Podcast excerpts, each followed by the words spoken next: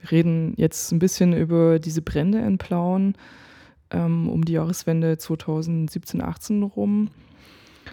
Du als ähm, Vertreter von Romano Sumnal, wann hast du als erstes davon erfahren und wie ging es dir damit? Naja, äh, wie ich äh, auch gesagt habe, ne, wir haben dann von äh, einem Bekanntenkreis aus Plauen zum ersten Mal gehört über die Situation und das war gerade mal dann einen Tag nach dem ersten Brand. Äh, natürlich, wir haben dann auch sofort reagiert, sind wir dann nach Plauen gefahren, mal dann zu gucken und mal zu sehen, wie die Situation war. Wir haben dann die Roma aus Slowakei, die dann auch dort betroffen waren, haben wir die dann auch kennengelernt. Die waren äh, für uns auch ähm, äh, nicht bekannt, dass die dann auch in, in Blauen gewohnt haben, nur durch diese Situation, was sich damals ergeben hat. Und dadurch haben wir dann auch erfahren.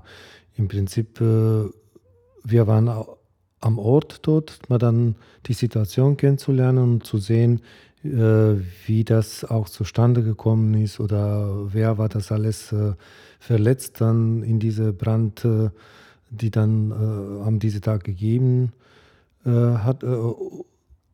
Plötzlich dann für, uns war etwas Neues, was da dann auch in, in Blauen passiert. Wie ging es da den Betroffenen? Was hast du wahrgenommen? Naja, da am ersten Brand, äh, dann haben wir dann die Frau im Krankenhaus be äh, besucht.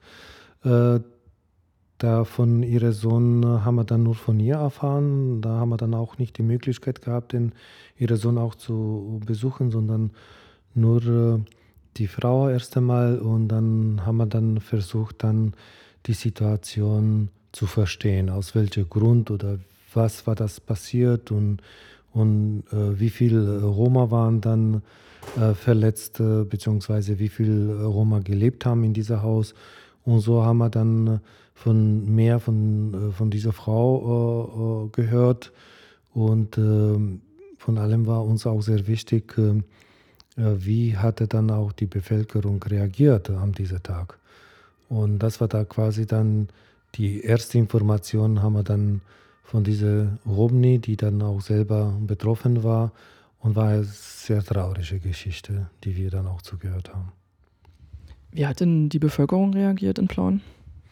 Naja, äh, am ersten äh, Brand, äh, die man gab, äh, gab es auch Gruppe von Menschen, die da draußen gestanden sind und dann nichts gemacht haben, sogar dann äh, so komische äh, Parolen dann äh, ausrufen könnten. Aber natürlich gab es auch junge Leute, die man sie sich dann auch in diese Brand äh, äh quasi selber geopfert haben, da rein in Haus gegangen sind und dann die, die Frau und ihre Kinder und andere Personen haben von, quasi von der Feuer rausgenommen. Und natürlich es gibt es auch Helden wie diese zwei Jungs, die das auch gemacht haben. Also es gab so verschiedene Reaktionen. Es gab Leute, die da feindlich den Roma gegenüberstanden. Es gab Leute, die ihnen geholfen haben. Was war denn weiterführend ähm, das Ergebnis eurer Überlegungen zu diesem Brand? Mhm. Naja, wie, wie gesagt, äh, wir waren am ersten Mal nicht, nicht sicher, ob da genau um die Roma geht oder als, als, als äh, äh Ausländer in diesem Haus, die gelebt haben. Ähm, da gab es ein ähm, paar äh, Menschen, die mal da draußen gestanden haben und dann haben gerufen, lässt sich brennen oder wie auch immer waren. Ähm, aber ich kann da jetzt nicht genau sagen, nur deswegen, weil da Romas waren, sondern äh, wahrscheinlich war dann mehr allgemein die Situation, weil dann ihnen nicht so gepasst hat, dass da dann ein paar äh, ausländische Mitbürger in diesem Haus äh, gewohnt haben. Inwiefern hat es eine Rolle gespielt, dass ihr als ein Roma-Verein ähm, den Roma da zu Hilfe kamt? Also war das für die ein größeres Vertrauen, was da von euch ausging, als eine Hilfe oder eine helfende Organisation? Als wir das gehört haben, selbstverständlich, wir haben sofort reagiert und dann sind wir dann äh, zu Ort gefahren und dann wir haben uns vorgestellt, dass wir sind eine Roma-Verein und die haben sie sich wirklich gefreut.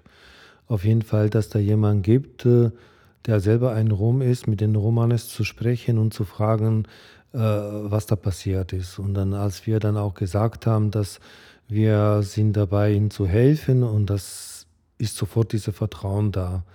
Da haben wir gemerkt, dass da, die haben uns auch viel andere Sachen ges gesagt haben, äh, nicht nur um die Situation um den Brand, sondern die allgemeine ihre Situation, was da alles passiert vor Brand und die allgemeine Situation, wie in ihrem Land gelebt haben. Und, und das war wirklich eine sehr vertraute ähm, äh, Situation, wenn man dann ich war genauso ein Fremde wie jeder andere, aber nur deswegen, weil ich gesagt habe, wir sind Roma und wir sind ein Roma-Verein und wir möchten euch dabei helfen und dass man dann zu gucken, wie man dann die Familie auch zu schützen. Und das hat sich dann sofort so ergeben, dann so wie, da kommt da jemand, den sehr vertraue. Und das war dann für uns sehr wichtig, aber nicht nur für uns, sondern für die Familien auch. Was ähm, hat sich aus diesem Vertrauen entwickelt? Also wie seid ihr weiterhin vorgegangen? In der Unterstützung dieser Familie? Ähm, natürlich sind wir dann auch später noch ein paar Mal dann hingefahren und dann ein bisschen mehr die Situation äh, kennenzulernen. Und dann haben wir gesagt, äh, falls er irgendwie Hilfe benötigt, dann, dann könnte uns dann ansprechen, mal zu gucken, was wir dann auch organisieren können.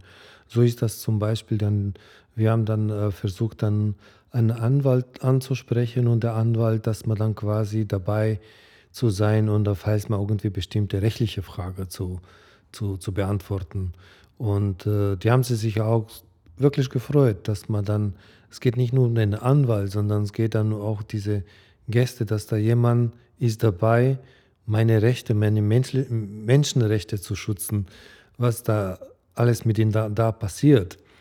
Und äh, so haben wir dann versucht, dann äh, diese Vertrauen noch sicherer zu machen und haben wir versucht, dann auch dann ein bisschen ähm, moralisch die, die Familie zu Familien, das war jetzt nicht nur eine Familie, sondern waren mehrere Familien, dann zu unterstützen und dann auch dann ähm, die Zeit zu haben, die zu hören, was von Schwierigkeit gab und was da passiert genau, wie dann auch dann die Situation gescheitert ist oder wie viele Frauen und Männer da gelebt haben und wie viele Kinder und was alles mit den Kindern passiert und so weiter.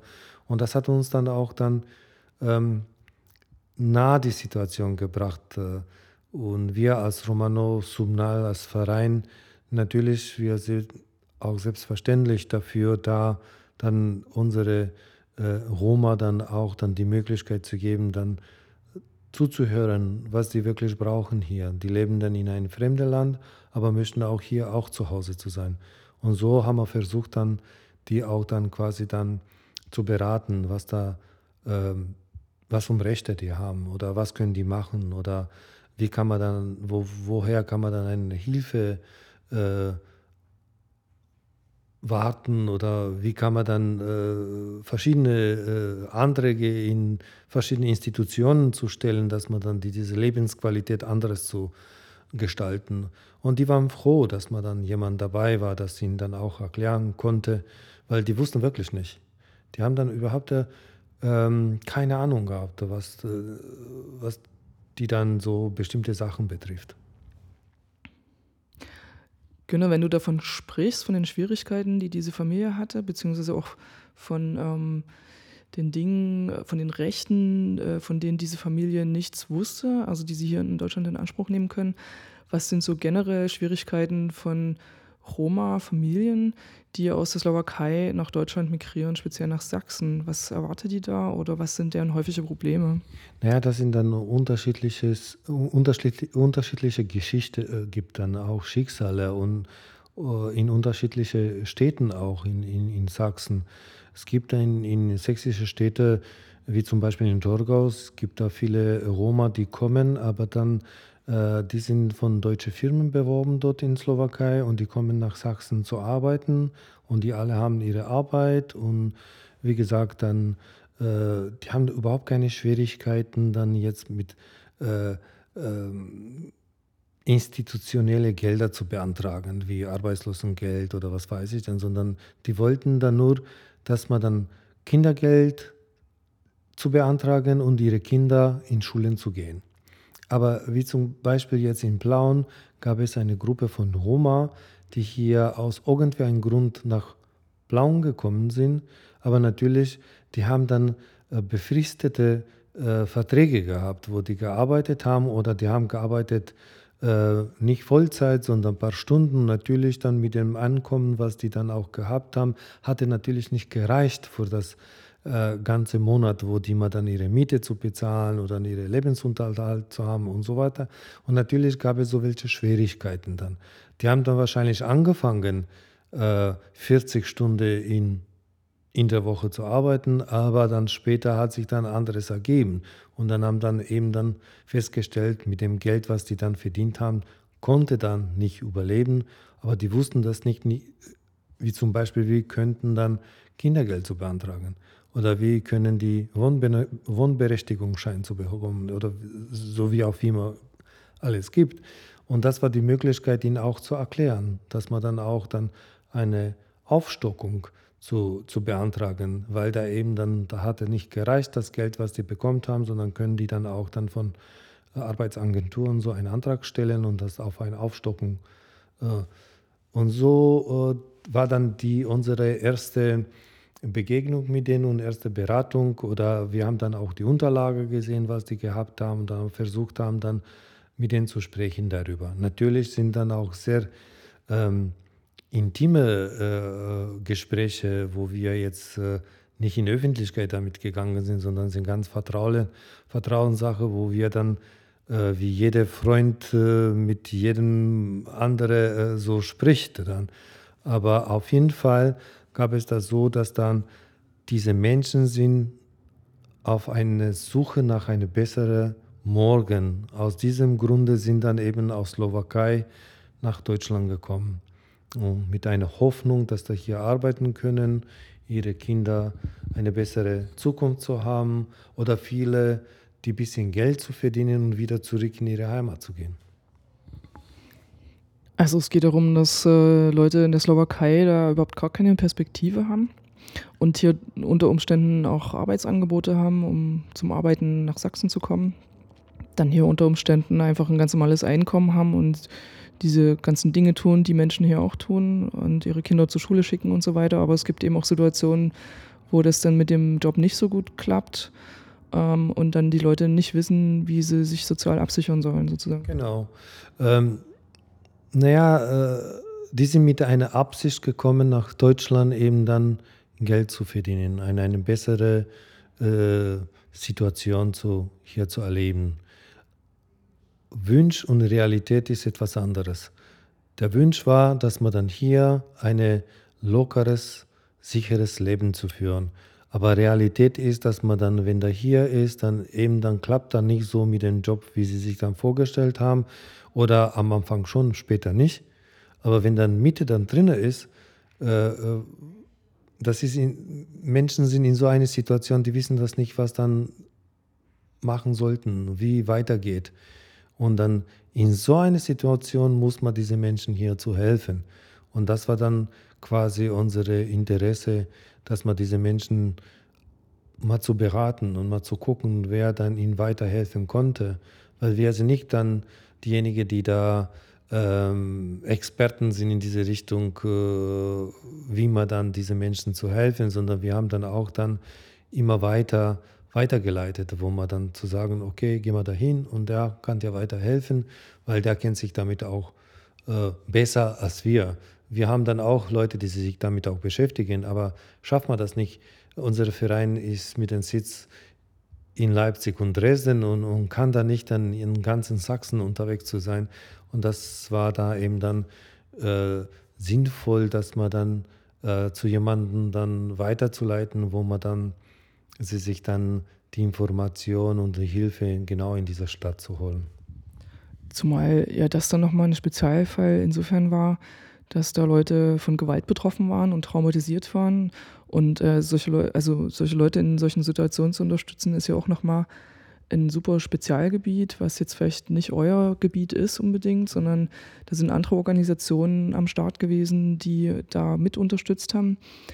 Wie lief denn da so die Zusammenarbeit mit diesen anderen Hilfs- und äh, Hilfsorganisationen?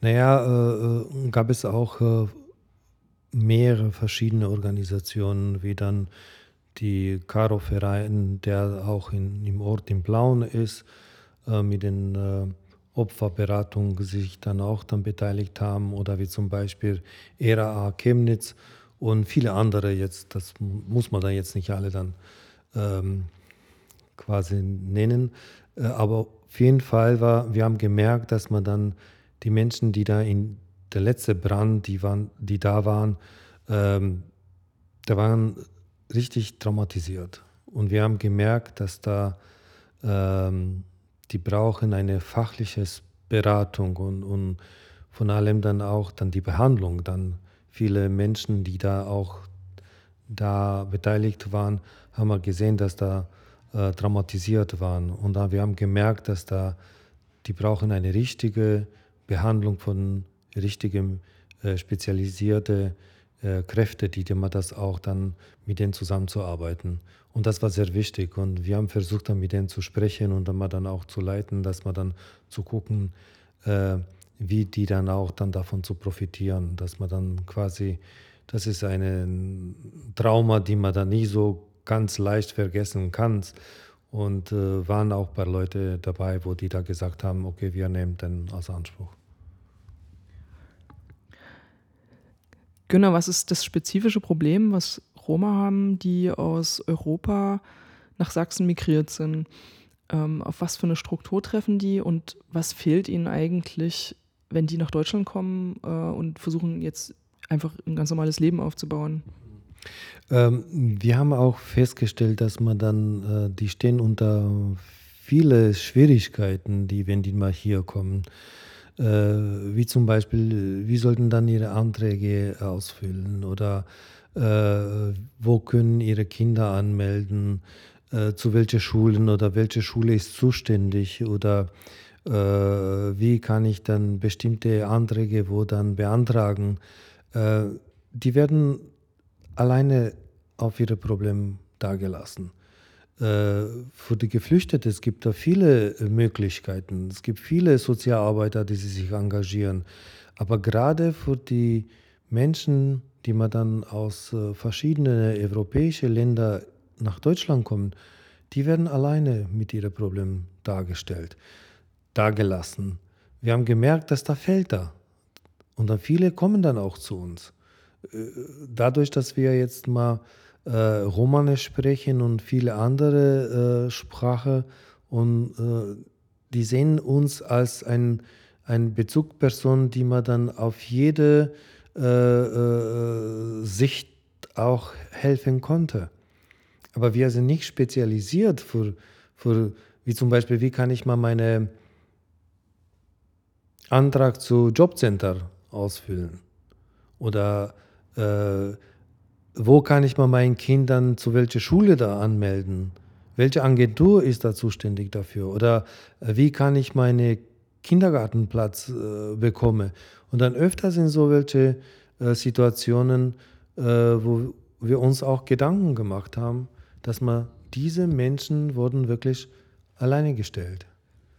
Es gibt ja eine ganze Reihe Institutionen, die Menschen der Mehrheitsgesellschaft genau in solchen Fragen helfen. Sorgt ihr da eventuell dafür, dass Roma den Weg zu diesen Hilfsangeboten finden? Oder denkt ihr, es müsste noch speziellere hm, Hilfsangebote SozialarbeiterInnen zum Beispiel geben, die sich mit genau der Situation von aus der EU migrierten Roma beschäftigen? Na, mittlerweile in äh, verschiedenen Städten hier jetzt in, in Sachsen, es gibt ja diese Willkommenzentren, die nennen sich dann, zumindest bei uns in, in Leipzig. Und die versuchen dann auch, diese Menschen zu helfen. Äh, aber am, am, Anfang gab es sowas nicht. Und äh, wir haben versucht dann, ähm, diese Menschen, so wir konnten, auch dabei zu helfen. Und äh, denke ich mal dann, die größte Barriere war die Sprache. Äh, natürlich gibt es dann durch verschiedene Agenturen die Möglichkeiten, dann diese Menschen auch hinzugehen. Aber wenn die mal wenig Deutsch sprechen oder kaum Deutsch spricht. Und das war natürlich schwer. Und dann, die sind zu uns gekommen mit der Hoffnung, dass die, die die mit uns auch sprechen könnten. Und so konnte man dann auch dann diese Anträge, Anträge dann auszufüllen. Äh, für uns war auch was Neues. Äh, wir haben uns auch selber beigebracht, wie man dann so einen Antrag auszufüllen oder was wichtig war oder, oder äh, wo man dann die Informationen sich dann zu holen und so weiter. Aber wir schaffen das nicht. Wir haben auch viele andere Aufgaben dann quasi, das war nicht von vornherein unsere äh, geplante Arbeit, sondern unsere Arbeit war mehr in den kulturelles und, und politisches Engagement uns äh, zu engagieren und dann auch diese soziale Arbeit, aber äh, nicht diese Arbeit, wo man dann die Behörden dann zuständig sind dafür. Ich würde gerne jetzt nochmal ein weiteres Mal den Rahmen größer ziehen und zwar hat die Situation der Roma in Plauen, die von diesen Bränden betroffen waren, auch ziemlich viel mit der Wohnsituation zu tun. Kannst du vielleicht genaueres noch zu den besonderen Schwierigkeiten sagen, die Roma, die nach Sachsen migriert sind aus der EU, mit Wohnungen haben? Das ist unterschiedlich. Von Stadt zu Stadt ist anderes. Wie die Situation zum Beispiel in Plauen war, wir haben das auch mitgekriegt, dass dann äh, die Roma, die immer in diese Wohnungen gelebt haben, das waren Wohnungen, die dann auch bekommen könnten. Wahrscheinlich war es so, dass da die konnte nicht überall Wohnung bekommen und das war dann in so ein Wohnverhältnis zu kommen, musste man in einem bestimmten Kreis zu bleiben. Und das waren dann immer so die Immobilien von einer Immobilienagentur. Und völlig egal jetzt von erster Stelle bis zu dann verschiedene ähm, Wohnungen, die wir auch bekommen haben, haben wir dann gemerkt, dass das, das die gleiche Immobilienagentur. Und äh, aber in anderen Städten ist es unterschiedlich. Das, das kann man dann nicht sagen, dass da die Roma dann äh, wohnen nur in ein bestimmtes Ghetto, wie dann jetzt, Ghetto würde ich da nicht sagen Ghetto, sondern Kreis. Äh, in anderen Städten ist es unterschiedlich. Äh, aber auf jeden Fall möchte ich sagen, dass da auch sehr schwer ist, da irgendwo bestimmte Wohnungen zu bekommen als Rom. Äh, von allem, wenn man sich selber äußern, dass die Roma sind, dann die Situation ist dann noch schwieriger, als man dann, wenn man dann zu sagen, wir sind Slowaken oder wir sind Rumänen oder wie auch immer. Äh, sobald dann sagen, dass die Roma sind, dann eben dann ist sehr schwer, eine Wohnung zu bekommen. Denkst du, dass der Immobilienbesitzer in Plauen davon profitiert hat, dass die Roma so Schwierigkeiten haben, als Roma eine Wohnung zu finden? Da bin ich mir nicht sicher, das weiß ich jetzt nicht. Das war nicht unsere Aufgabe, das zu prüfen, sondern einfach, äh, äh, wir haben nur gemerkt, dass man dann äh, diese Immobilienagentur war diejenige, die, die immer die Wohnungen gegeben hat. Und aus welchen Gründen und wie, äh, das, das weiß ich jetzt nicht. Und das war auch nicht meine Aufgabe, da zu prüfen. Und deswegen kann ich nichts sagen. Diese Brände sind jetzt ähm, eine ganze Weile her. Wenn du da so zurückschaust äh, auf die ganze Angelegenheit, was ist so dein Fazit und wie zufrieden bist du mit dieser Situation, in der ihr sozusagen geholfen habt und helfen konntet? Ähm, auf jeden Fall, das sehe ich das so an, dass man dann nicht die Aufgabe von unserem Verein ist, dann nur diese Menschen zu helfen, sondern in jeder Stadt sollte sich dann zu dieser Situation bekehren und zu sagen, wir sind dabei, diese Menschen auch zu helfen. Das sind Leute, die man dann sind genauso Europäer wie die alle anderen. Das gibt dann so eine Freizügigkeitsgesetz, die ihnen genauso steht wie jede andere Europäer. Da muss man nur dann so sehen, dass das jemand von der Stadt oder die Städte sich dann äh, verantwortlich zu fühlen zu dieser Bevölkerungsgruppe, ihn auch dann wahrzunehmen wie genau jeder andere Europäer und dann nicht dann äh, von Anfang an so Verurteile zu bauen, sondern einfach ihnen die Möglichkeit zu geben, äh, ein Teil von dieser Gesellschaft zu sein. Und äh, hast du den Eindruck, dass ihr als Romano Sumnal da alles tun konntet, was ihr tun könnt? Ähm, wir haben äh, versucht, dann die entsprechende ähm, Situation zu klären mit verschiedenen Institutionen, Stadtinstitutionen, die man sich auch dann zu diesem Thema dann interessiert haben. Wir haben auch, wir haben auch Gespräche geführt. Äh, wir haben versucht dann die Situation heller zu machen, dass man quasi dann diese Menschen ähm, gut darzustellen. Wir als Botschafter für diese Bevölkerungsgruppe da zu sein und ein bisschen historisch und vielleicht politisch mal dann als Vertreter da zu sein und dann die, auf die allgemeine Situation eine bestimmte Fragen zu antworten, die mal offen waren. Und hast du den Eindruck, dass ihr was verändert habt und was bewegt habt in den Köpfen der Leute, die in Plauen in Institutionen arbeiten, die damit befasst waren? Äh, Zumindest wir haben versucht, dass die Situation ähm, bisschen besser darzustellen. Äh, wir haben gemerkt, dass dann in verschiedenen Städten dann auch die Interesse da sind und äh, wir hoffen, dass man dann auch dann bisschen die Situation schneller voranzukommen. Ähm, am Anfang war das so, dass als wir dann diese Gespräche mit den verschiedenen Städten gemacht haben, mit den Bürgermeister oder Stadtangestellte, äh, äh, die dann die wollten auch helfen. Das ist nicht, dass da nicht wollten. Das war ähm, zumindest, die haben uns gezeigt, dass die dann das machen wollten. Aber ähm, muss man ein bisschen schneller und vielleicht mal da effektiver das zu machen, als bis jetzt, was da jetzt die Situation ist. Aber auf jeden Fall, da hatte auch dann unsere Arbeit oder unsere Gespräche mit denen äh, hingebracht, dass man sich doch ein bisschen die Gedanken mehr zu machen, diesen Menschen zu helfen. Ähm, wenn das jetzt Leute hören, die in anderen Städten meinetwegen tätig sind, in städtischen Institutionen, was für Ratschläge könntest du ihnen geben in Bezug auf mögliche Probleme, die die dort ansässigen Roma haben könnten? Ähm, zum Erst, äh, mir persönlich ist sehr wichtig, dass dann die Menschen so zu nehmen, so wie sie sind und ihnen auch dann diese Möglichkeit zu, zu geben zu einer Inklusion. Da kann man dann nicht erwarten, dass sie sich die Menschen integrieren und andererseits dann es gibt nicht genug äh, von einer Inklusion. Wenn man dann diese Menschen die Möglichkeit haben, sich in diese Inklusion, in, an diese Inklusion teilzunehmen, dann wird dann viel mehr geschafft. Da merkt man dann, dass in anderen Städten ist viel anderes. Und dann frage ich mich, wieso hier funktioniert in andere, in andere Stadt weniger.